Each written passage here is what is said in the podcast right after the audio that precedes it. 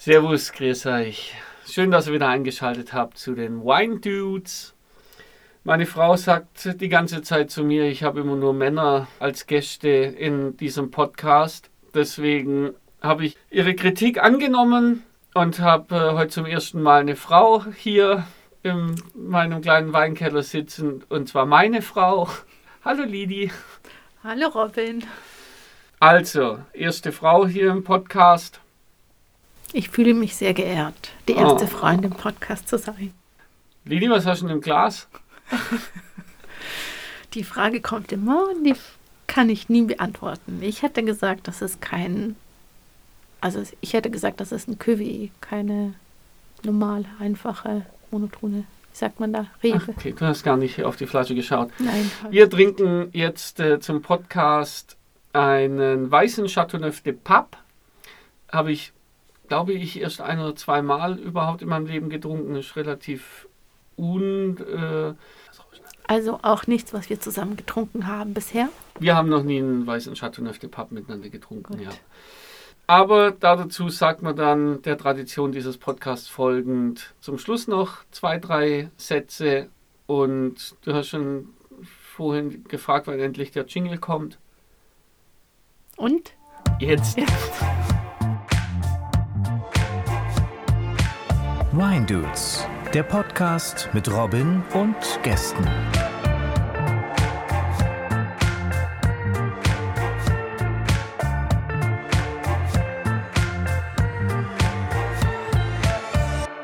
Du hattest ja, bevor wir zwei uns kennengelernt haben, überhaupt keine Berührungspunkte mit Wein. Weiß jetzt das richtig? Als wir uns kennengelernt haben, hatte ich angefangen, mich für Wein zu interessieren, weil da war ich dann fertig mit Studium. Und dann dachte ich, ja, so erwachsen werden gehört dazu, dass man sich mit Wein auseinandersetzt. Und dann kamst du direkt schon. Und was hat sich jetzt in den letzten zwölf Jahren ja. bei dir geändert oder verändert? Ich trinke unglaublich viel sehr guten Wein. Also ich glaube ja nicht, dass du unglaublich viel trinkst, aber okay, ist dann wahrscheinlich auch wieder eine Ermessensfrage. Aber guten Wein, ja, das kann ich unterschreiben. Und es ist auch schön zu wissen, dass es immer guter Wein ist, den man im Glas hat. Also einen Experten da zu haben, der einen da ranbringt oder ranleitet. Ja, gehen wir nochmal einen, einen Schritt zurück. Ähm, als wir uns kennengelernt haben, hast du noch in Mailand gearbeitet, ich in mhm. Graz. Da habe ich ja noch aktiv als Winzer gearbeitet. Wir haben uns aber in dem Jahr Fernbeziehung jedes Wochenende gesehen. Bis jedes, auf eins. Bis auf eins, ja, weil war es war zu Weihnachten und da haben wir dann unter der Woche uns gesehen. Aber wie ist denn das mit einem Winzer, einen Winzer als Freund zu haben? Damals waren wir ja noch nicht verheiratet. Weil es ja doch ein sehr arbeitsintensiver Beruf ist. Ich will jetzt alle anderen Berufe nicht abbrechen, dass die auch arbeitsintensiv sind, aber ja, man ist doch nicht so frei, sage ich mal, wie bei einem Bürojob. Hätte ich jetzt das Gefühl gehabt. Ähm, hatte ich jetzt nicht das Gefühl. Also da hat es ja fixe Arbeitszeiten. Klar, es ging mal drüber hinaus und während der Weinlese sowieso. Da haben wir uns, glaube ich, auch nicht so wirklich viel gesehen. Da warst du recht fertig, als du dann nach Hause kamst. Aber darüber hinaus, also was mir imponiert hat, war, dass es halt viel körperliche Arbeit gewesen ist, die du getätigt hast. Da ja, Hattest du ein paar Kilo weniger auf den Rippen. Ja, ich hätte es jetzt ein bisschen charmanter ausgedrückt, aber ja. Ja, äh, so ist es halt. Hier gibt es halt keine Weinberge. außer im Garten. Und jetzt sitze ich halt auch außer im Garten, das stimmt. Und jetzt sitze ich halt auch den ganzen Tag im Büro, bewege mich wenig. Ja, aber du hast dich trotzdem gut gehalten. Oh, Gott, das ist, das ist die beste Podcast-Folge ever. Siehst du, du solltest öfter Frauen einladen. In der Tat, ja, das werde ich auch machen. Gut, jetzt kennen wir uns ja schon ewig. Ich habe ja im Grunde genommen schon immer dem Wein jedem anderen Getränk vorgezogen. Mhm. Also oft auch dem Wasser, da mhm. denke ich dann mhm. auch oft. Dadurch musstest du ja irgendwie zwangsläufig zum Wein finden oder äh, wie hast du dich persönlich dem Wein angenähert? Also ich glaube, mir hat geholfen, zumindest die Weinproben, die wir gemacht haben. Und zu Beginn haben wir ja relativ viele Weinproben gemacht, weil deine Freunde zu treffen, meine Freunde zu treffen. Das hat sich dann immer angeboten, Weinproben zu machen. Und es hat geholfen, weil ich ja auch einen Experten da hatte, der mir dann erklären konnte, wie, was die Unterschiede sind, was, warum wie schmeckt. Und mich daran zu tasten, das hat definitiv geholfen. Und dann auch, dass du meinen Geschmack auch kanntest und mich dann so ein bisschen mitleiten konntest. Ja, das stimmt. Also, ja, klar, man merkt natürlich relativ schnell, was einem schmeckt oder was dem Gegenüber schmeckt. Was mich schon relativ schnell beeindruckt hat und das auch bis heute so ist, dass du sehr klar die Rebsorten schon definieren mhm. kannst. Also schon gut, jetzt sind wir zwölf Jahre zusammen, aber das hast du ja auch immer für ein Ding und Möglichkeit gehalten. Aber sag mal bitte äh, allen Menschen, die jetzt nicht mega weinaffin sind, also das funktioniert schon. Du kriegst zu 95 Prozent ein Chardonnay, ein Sauvignon Blanc, Gefühl zu 100 Prozent raus. Riesling stellt dich jetzt auch nicht mehr vor eine große Herausforderung. Also es ist schon machbar, auch für jemand, der das nicht von der Pike auf gelernt hat. Ja, wenn man sich damit auseinandersetzt. Also. Ja, aber ein Tolga würde mir da jetzt äh, direkt widersprechen und sagen, nee, das ist alles Zauberei. Ja, aber es war ja nicht nur so, dass ich mich damit auseinandergesetzt habe, alleine für mich in meinem stillen Kämmerlein, sondern ich hatte ja dich als jemanden, der mich angeleitet hat, der gesagt hat, ja, ein Sauvignon Blanc schmeckt dann oftmals nach Zitronengras. Zitrusgras? Zitronengras. Ja, Zitrusgras. Passt, passt beides. Stachelbeere, sagt man auch gerne zum Beispiel. Oder dass dann Chardonnay so ein bisschen ein schmelziger ist. Also das waren dann Dinge, die mir geholfen haben, diese Beschreibungen dazu, worauf ich zu achten habe. Ich glaube, wow. hätte ich da 20 Sauvignon Blancs alleine getrunken, dann wäre ich da auch nicht drauf gekommen. Das wiederum glaube ich, aber da würde dir jetzt der Nick schon wieder sagen, das ist schon ein religiöses Vertrauen, das ich in den Wein habe. Ich glaube schon, dass man sich da auch viel selber aneignen kann. Aber es funktioniert, also du kannst die Sachen ziemlich konsequent rausschmecken. Ja, wenn sie deutlich klassisch sind, dann schon. Ja. Ich habe dir vorhin den Wein eingeschenkt. Ich dachte, du hättest dir vielleicht die Flasche angeschaut, hast du offensichtlich nee. nicht gemacht. Dein erster Tipp war, dass es ein Cuvée ist. Das ist auch schon mal richtig, nur um das mal vorne wegzunehmen. Also, es ist schon machbar. Ja, es schmeckt halt nicht so reinrassig.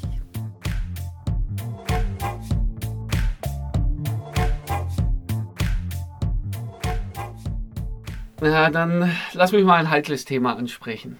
Ui. Ui. Also, ich ziehe einen Einkauf, einen Weineinkauf, ziehe ich jedem anderen Einkauf vor. Was mhm. äh, auch oft schon zu Diskussionen geführt hat, weil wenn ich halt ein T-Shirt habe, wo ein Loch drin ist und ich habe das nur unter dem Hemd an, dann stört mich das ja nicht. Und bevor ich mir dann ein neues T-Shirt kaufe, kaufe ich mir lieber äh, ein Paket Wein rollst du immer noch mit den Augen, wenn ich mit einem löchrigen T-Shirt meine Weinlieferung entgegennehme? Oder gewöhnt man sich da auch dran? Ich habe ja schon das eine oder andere T-Shirt weggeschmissen. Und dir auch ja, Gott, war ich sauer. Und auch dir das eine oder andere T-Shirt selber nachgekauft. Auch dafür herzlichen Dank. Also, es ist deine Leidenschaft. Du kannst mit deinem Teil des Geldes machen, was du möchtest. Und äh, ich habe ja auch was davon, so ist es ja nicht. Bis auf die Naturweine, was nicht so mein Ding ist. Oh, gutes Thema, können wir gleich auch noch. Äh Aber sonst freue ich mich auch drüber, einen guten Wein zu trinken und auch zu wissen, dass es ein guter Wein ist also für mich hört sich das jetzt schon wieder an wie eine Absolution. Das, nein, nein, nein, nein. Doch, das ist ähnlich also wie mein, Fußballschuhen. Mein, meine, meine Frau sagt, ich habe Fußballschuhe noch zu, von Franz Beckenbauer Zeiten gehabt und ich brauche die einmal im Jahr. Du hast dann zu mir gesagt. Einmal im Jahr, muss man dazu sagen, tust du dir auch Blasen holen en masse, dass du eine Woche lang nicht laufen kannst. Ja, also eine Woche ist ein großes, äh, eine große Zeitspanne, aber ja. Also ja, grundsätzlich richtig. Daraufhin hast du gesagt, schmeiß doch endlich die alten Fußballschuhe weg. Und ich habe gehört, kauf dir sofort neue, und zwar die besten Hochleistungsfußballschuhe, die es gibt. In was Neongelb. Ja, weil sie halt günstiger waren in Neongelb. Ich hätte es ja auch lieber in Schwarz gehabt, aber ich bin ja, bin ja noch genug Schwabe.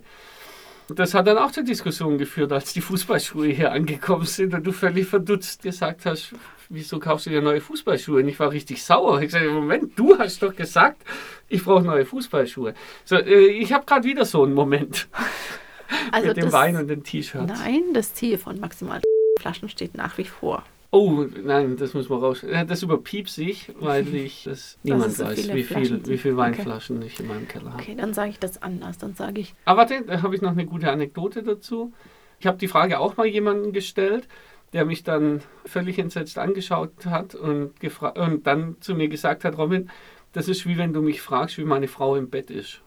Und äh, seitdem habe ich das, äh, kriege ich das Bild nicht mehr aus dem Kopf. Also das ist tatsächlich was, über das redet man nicht. Er hat es mir nicht gesagt. eine maximale Anzahl an Flaschen, die in unser Weinkeller passen, besteht nach wie vor. Ich habe die dort schon überpiepst. Und die jetzt auch. Oh, Mensch. Ja. Und Okay. solange es drunter bleibt, kannst du bestellen, was du möchtest. Und solange es nicht vom Gemeinschaftskonto läuft. Ja, nee, da geht nur die Miete ab und den ganzen anderen Quatsch. Was man so zum Leben braucht. Was man so zum Leben braucht. Wenn wir jetzt gerade schon beim Weinkeller sind, als wir das Haus hier gebaut haben, wolltest du unbedingt, ich glaube noch aus deiner Amerika-Zeit, ein Ankleidezimmer. Die Anekdote erzählst du jedes Mal allen Leuten, die unser Haus besichtigen. Ist Und die falsch. stimmt gar nicht. Geil. Okay, also ich habe das. ich wollte in unserem Haus, ist in jedem Stockwerk eine Abstellkammer zu haben. Okay.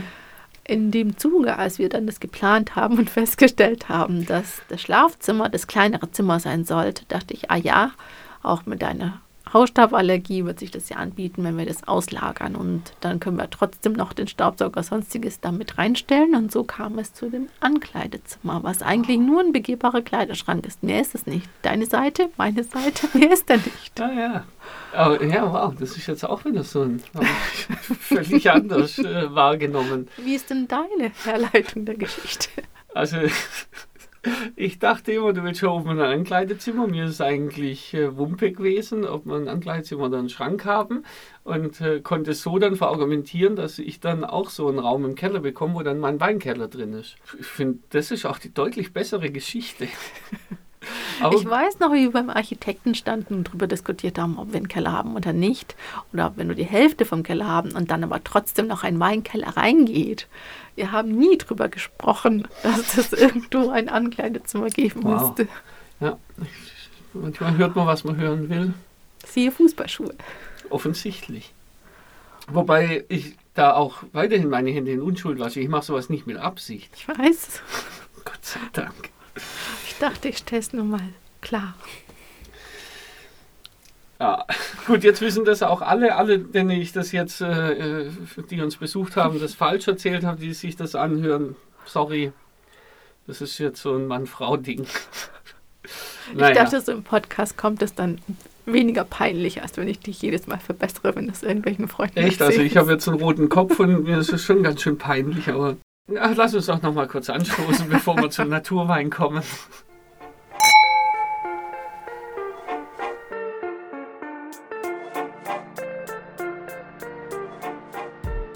Also meine Nähe zum Naturwein, die lebe ich ja auch sehr, sehr ausgeprägt.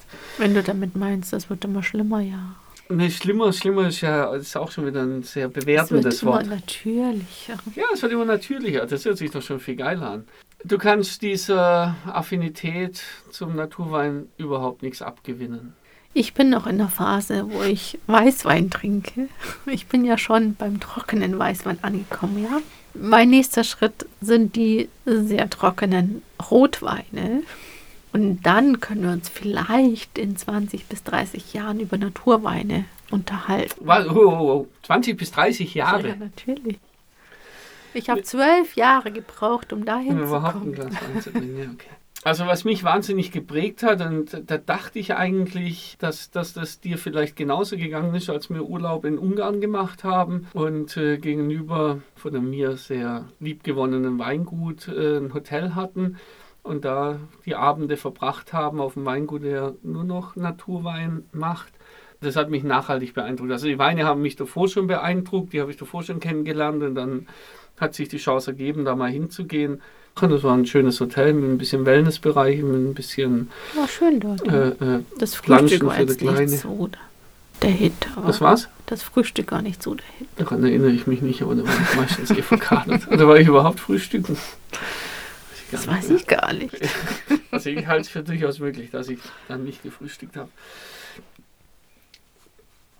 Das hat mich nachhaltig beeindruckt, ich sag's nochmal. Und ich hatte eigentlich, ah, nicht die Hoffnung, aber ich dachte eigentlich, vielleicht hat das bei dir auch so ein, äh, dich so angefixt oder so, so ein Peaks gemacht, wo wir da dann rumgelaufen sind durch, durch den Weinkeller und, und überhaupt so diesen Spirit dort äh, aufgenommen haben, dass dich das doch vielleicht einen Schritt näher an diese Art von Weinmachen bringt. Also es hat mich schon fasziniert, so wie das dort aufgebaut war, wie der Weinkeller ausgeschaut hat, wie die Weinreben ausgeschaut haben. Und ich bin ja auch ein großer Freund davon zu sagen, man lässt es so natürlich wie möglich, aber es schmeckt mir halt nicht. Es schmeckt mir halt noch nicht. Du bist halt noch nicht so weit. Ja. Danke. Wie bist du denn dahin gekommen, dass es dir geschmeckt hat? Also was macht Naturwein für dich denn aus? Für mich war, war dieses Erlebnis das erste Mal, wo ich einen Wein vom, vom Horst Hummel war, das im Glas hatte. Das war meine erste Berührung mit Naturwein. Und für mich war das Faszinierende, dass Wein so schmecken kann, dass Wein so eine, so eine Wildheit in sich trägt. Das war mir nicht bewusst. Ich lerne während der Ausbildung, lernst du konventionelle Weine zu machen. Du, das wird auch nie hinterfragt, dass man äh, mit einem Kieselgurfilter und, und mit einer Sterilfiltration und, und mit Reinzuchthäfen, das ist alles völlig normal. Und das hat mir eine Welt eröffnet, die ich davor nicht gekannt habe. Und das war schon beinahe ein bisschen beschämend. Also so kam ich es mir zumindest vor, dass ich gedacht habe, ja klar, also was ist eigentlich mehr als Traubensaft zu Wein zu vergehren? Wa- Warum muss man, ich habe mich dann auch lang reingelesen, natürlich ist es ist es toll, die ganzen Techniken, die es gibt, um den Winzer zu unterstützen, dass er einfach, weil er nun mal sehr naturabhängig ist, dass er eine gewisse Sicherheit hat, dass er auch in weniger guten Jahren seine Weine gut durchgären kann und, und ja, noch, noch ein paar Schönungen machen kann, wenn sich doch mal ein Weinfehler einschleicht, weil die Leute halt da davon leben müssen. Aber das war eine Einstellung, oder das war der Grundgedanke vor 100 Jahren, sage ich mal, vor 200 Jahren. Und was machen wir Menschen wieder draus? Wir äh, erfinden irgendwelche Apparate, wo man dann noch Sauerstoff zugibt in Milliliter Dosen, damit der Wein sich dann noch ein bisschen mehr öffnet und, und dann fangen wir an, noch 20 neue Filter zu entwickeln. Das sind alles Sachen, die sind nicht notwendig, um einen Winzer zu unterstützen. Ich, ich merke schon wieder, ich fange an. Ja, aber nochmal zurückzukommen zu dem, zu der Wildheit. Der schmeckt doch auch anders. Und du magst es ja, diese Wildheit, diese, dieses Animalische. Ah, Aber der Rest der Welt nicht. Ja, weil die noch nicht so weit sind. Also was gibt es denn Größeres als das, was die Natur entschieden hat, wie das zu schmecken hat? Das dann auch zu schmecken. Und das sind ja keine Weine, die, also ja, es gibt genug Weine, die auch einen Weinfehler haben, aber das gibt es auch genug bei den konventionellen. Ein Weinfehler, wenn irgendwas nicht passt, dann passt es nicht. Das ist auch bei genug Naturweinen, habe ich das oft, dass, dass ich dann sage, okay, der hat einen Böxer oder der hat egal was für einen Fehlton. Das sage ich, aber das begegnet mir genauso oft äh, bei konventionellen Weinen. Deswegen lasse ich das Argument nicht gelten. Ich, Moment, jetzt bin ich etwas verwirrt. Also dieses Animalische. Ich sage ja nicht, dass das ein Fehler ist, sondern ich sage, es schmeckt mir nicht. ja, Und ein konventioneller Wein, wie ich ihn jetzt im Glas habe, schmeckt mir schon. ja. Aber also, ja, dann haben wir jetzt kurz aneinander vorbeigesprochen. Weinfehler gibt es in, in beiden. Naturweine haben Weinfehler und konventionelle. Und wenn ein Weinfehler drin ist, dann ist egal, was für ein Wein das ist, dann ist das ein Weinfehler und dann kann man das benennen und dann kann man sagen, okay, das, da ist ein Fehler passiert, da ist jetzt, das ist unangenehm. Ein Naturwein ist per se nicht unangenehm, sondern der ist anders. Wenn es Leute gibt, die das, die das nicht mögen, dann ja, tut mir das sehr leid. Aber ich akzeptiere, dass es Leute nicht mögen, aber ich akzeptiere nicht, was mir sehr oft begegnet, dass die Weine alle einen Weinfehler haben. weil das ist einfach falsch, das ist nicht richtig, sondern das ist nur eine andere Art Wein zu machen. Das ist aber wahrscheinlich auch Unkenntnis auf der anderen Seite. Nee, das sind genug, oh nee, das sind genug Winzerkollegen, das sind genug, die in der Materie fest verankert sind, die, die mit, einer, mit einer Überzeugung sagen, dass das Weinfehler sind, was ein Naturwein mitbringt, auch wenn keiner drin ist. Also ich glaube, viele Leute halten das nicht aus, was die Natur produziert. Ja, aber meinst du nicht, also meinst du, das ist eine aktive Entscheidung des Winzers zu sagen, ich mache konventionellen Wein? Die wollen ja auch Wein verkaufen. Sie wollen ja trotzdem, dass es den Leuten schmeckt. Ja, also ja, natürlich ist das eine bewusste Entscheidung und das ist einfach von meinem Standpunkt aus gesehen die falsche Entscheidung zu sagen, ich möchte, also ich mache konventionellen Wein, weil ich ihn dann nur verkaufen kann. Ich, ich halte das für falsch, dass, dass du Naturwein nicht verkaufen kannst. Und da gibt es ja auch Gott sei Dank genug, die Naturwein produzieren und den auch gut verkaufen können. Aber es ist nach wie vor eine Nische. Das mag schon sein, aber dann hoffe ich, dass wir in 20 Jahren hier sitzen, wenn du dann auch zum Naturwein gefunden hast und äh, der konventionelle Wein eine Nische geworden ist und der Naturwein das Ding ist. Meinst du wirklich, dass wir da hinkommen? Ich befürchte, dass wir da nicht hinkommen, aber diese Utopie würde ich mir ganz gerne erhalten, ja. Das würde ich für richtig und wichtig halten.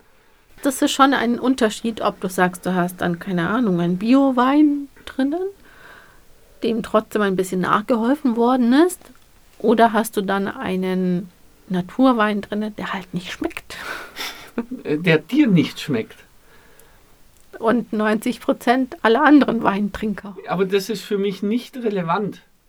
Ja, nur, für dich. Nur, nur, weil, nur weil 90 Prozent auf dem Holzweg sind, werde ich mir nicht meine Überzeugung nehmen lassen, dass es doch der richtige Weg ist. Für dich der richtige Weg. Natürlich ist. für mich der richtige Weg, aber auch für die Natur der richtige Weg. Natürlich ist es gut, wenn es mal ein Bio-Wein, der dann nur noch ein bisschen Starthilfe oder egal was bekommen hat, ist natürlich besser wie, wie ein Industriewein, dem Alkohol entzogen wurde und zum Schluss wieder zugesetzt, damit, man, damit er ja wieder gleich schmeckt wie im Jahr davor, was ja gang und gäbe ist bei den, bei den Industrieweinen. Und natürlich habe ich dann lieber Bio-Weine, die einen kleinen Peaks bekommen haben, aber am allerliebsten wäre es mal halt, wenn gar nichts passieren muss. Und ja, da gehöre ich vielleicht nur zu einer kleinen Gemeinschaft, aber das ist meine Wahrheit. Und die ja, das ist wie so vielen anderen Dingen bei dir. Mit dieser 150% Einstellung. Hast du dich deswegen in mich verliebt? ich habe mich viel, viel eher in dich verliebt, als dass ich es wusste. Hat ja, ich weiß, so bin ich halt. Also ich kann nur, ich kann nur Ich finde es nur schade, Aber jeder kann es auch einschätzen, der mich kennt.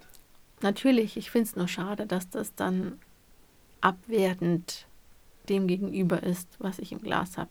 Auf gar keinen Und Fall. was ein Winzer sich vielleicht dabei gedacht hat. Auf gar keinen Fall. Also das versuche ich aber auch seit der ersten Folge nicht als die einzige Wahrheit zu präsentieren. Das ist meine Wahrheit. Und ich würde, es gibt konventionelle Weine, die sind wahnsinnig gut. Also ich meine, wir haben ja jetzt gerade auch sowas im Glas. Das ist, das ist ein wunderschöner Wein ich wehre mich dagegen, dass ich alles andere schlecht rede. Das, also wenn ich das mache, dann schreibt mir bitte mal auf Instagram am besten, ob ich das tatsächlich mache. Gefühlt würde ich sagen, das mache ich nicht.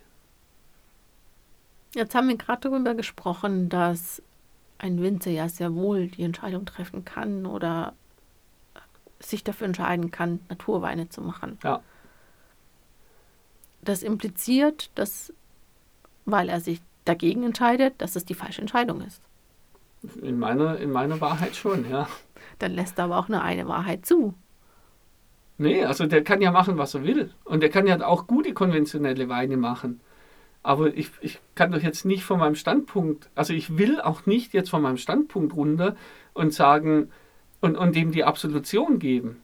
Ich halte es für besser, wenn er sich anders entscheiden würde. Aber ich kann das ertragen, wenn es Winzer und, und, und Konsortien gibt, die sich anders entscheiden. Kannst du das auch akzeptieren? Selbstverständlich. auch respektieren? Ja, da hört es dann schon wieder ein bisschen auf, aber, aber auch das würde ich wahrscheinlich hinkriegen, wenn ich da noch ein bisschen reflektierter an die Sache rangehe. dann mach das mal. Ja, mal gucken. Weil das dann auch natürlich dazu führt, dass ich das Gefühl habe, mit meinem Geschmack nicht richtig zu sein. Aber ich habe jetzt gefühlt nicht irgendwie äh, auch jetzt dich in dem Fall dann persönlich irgendwie angegriffen, sondern ich, ich finde das faszinierend, dass du das rausschmecken kannst, was, wo wir jetzt rebsortenmäßig sind und so weiter. Aber, und da haben wir ja auch schon viel drüber gesprochen, mich langweilt es so sehr, dass ich jetzt in 90 oder 95 Prozent der Fälle beim konventionellen Wein genau weiß, was es für eine Rebsorte ist, was es für ein Jahrgang ist und was es für ein Land ist und vielleicht noch die Region. Das ist, das ist für dich langweilig. Genau, Das aber ist aber für mich etwas, woran ich mich festhalte. Genau, so. Ich bin mir dessen bewusst, weil ich, ich habe ja auch so angefangen. Und da habe ich jetzt kein einziges Mal irgendwie wertend äh, drüber gesprochen. Jetzt sage also jetzt habe ich das Gefühl, das sagen zu müssen, dass mich das wahnsinnig äh, gelangweilt hat. Weil ich das dann irgendwann, äh, weil die Weine halt doch irgendwie alle gleich schmecken. Und das ist nicht wertend gemeint. Ich finde es toll, wenn du das, wenn du das rausschmecken kannst und wenn das jeder da draußen äh, langsam sich da annähert und, und äh, Rebsorten rausschmecken kann. Ich habe für mich nur irgendwann gemerkt, dass es mich nicht mehr befriedigt, dass das nicht der Sinn des Weingenusses ist. Zu sagen, geil, Riesling, Baden, keine Frage. Und da habe ich dann angefangen, das zu hinterfragen. Und das ging natürlich mit, äh, mit, mit den ersten Naturweinen Hand in Hand. Aber ich werte das doch nicht. Aber es fühlt sich schon so an, eben weil du die Erwartungshaltung hast, dass ich ja irgendwann mal auch zu den Naturweinen übergehe. Nein, die Erwartungshaltung ja hast du gerade geschnürt, indem du, 20, geschürt, indem 30 du gesagt hast, in 20 bis 30 Jahren bist du soweit. Und da halte ich mich jetzt fest. Ich habe schon den Timer in meinem Handy gestellt auf 20, 30 Jahre. Und was, wenn ich da nicht hinkomme? Was, wenn ich dir in 20 Jahren sage, ich trinke gerne meinen halbtrockenen. Dann halte ich das aus. Ich halte die Art von Naturweinen aus und ich halte es auch aus, wenn jemand anderer Meinung ist. Und da bin ich festen Überzeugung davon. Ich werde aber nicht aufhören, meine Wahrheit kundzutun. Ah, das klingt schon wieder so nach einer Sekte.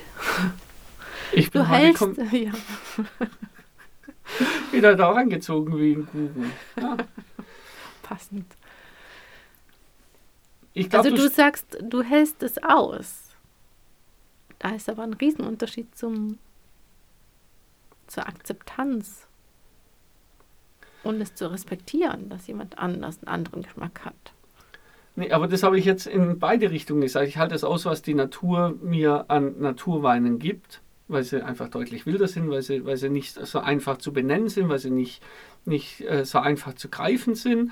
Ähm, also auch da nehme ich diesen Terminus her. Und ich halte es auch aus, wenn jemand konventionelle Weine gerne trinkt. Und ganz ehrlich, ich freue mich doch auch jetzt an so einem Glas Wein. Ist ja nicht so, dass das nur noch meine einzige Wahrheit ist. Aber ich merke halt, dass mich die Naturweine mehr im Herzen berühren, als es jetzt so ein weißer Chateauneuf de Pape macht. Und das ist was, das kann ich nicht steuern, das ist einfach so. Das ist ja auch in Ordnung so. Und dann muss ich das rausposaunen.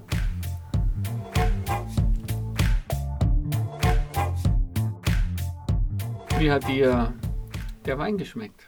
Wir trinken einen, weißt du noch, Einen weißen Cuvée.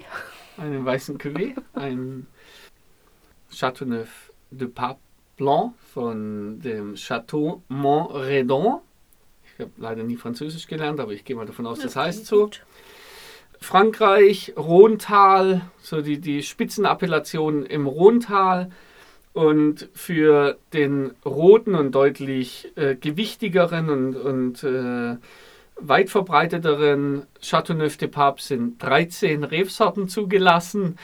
Und für den weißen, was jetzt äh, ja, sehr wenig kultiviert wird im Vergleich zum roten, sind auch 13 Sorten zugelassen. Und wir haben jetzt ein Cuvée im Glas mit fünf Rebsorten, Oha. nämlich Grenache Blanc. Bouboulet haben wir auch noch nie getrunken. Roussan haben wir, glaube ich, auch noch nie zusammen getrunken. Claret wird, glaube ich, in Auch vielen nicht. Cuvées mal, ja, vielleicht mal im Cuvée. Und äh, Picpoul. Picpoul. Picpoulet. Kann mich auch nicht dran erinnern. Das sind auf jeden Fall die fünf Rebsorten, die wir jetzt gerade im Glas haben. Das Ganze im Stahltank ausgebaut und zwar Surly. Ist ja schon mal der Begriff Surly begegnet? Mhm. Surly heißt auf dem Hefelager, also dass die abgestorbene Hefe sich Surly, dann ah. im, im, mhm. Stahltank mhm. absetzt und der Wein dann weiter drauf liegen bleibt und mhm. dadurch kriegt man oft eine etwas, etwas mehr Schmelze, eine Cremigkeit rein und äh, auch die Mineralität wird oft gesagt, dass die auch mit dem Surly-Verfahren oder mit, der, mit dem Kontakt der abgestorbenen Hefe zu tun hat oder das dann noch schön herausarbeitet.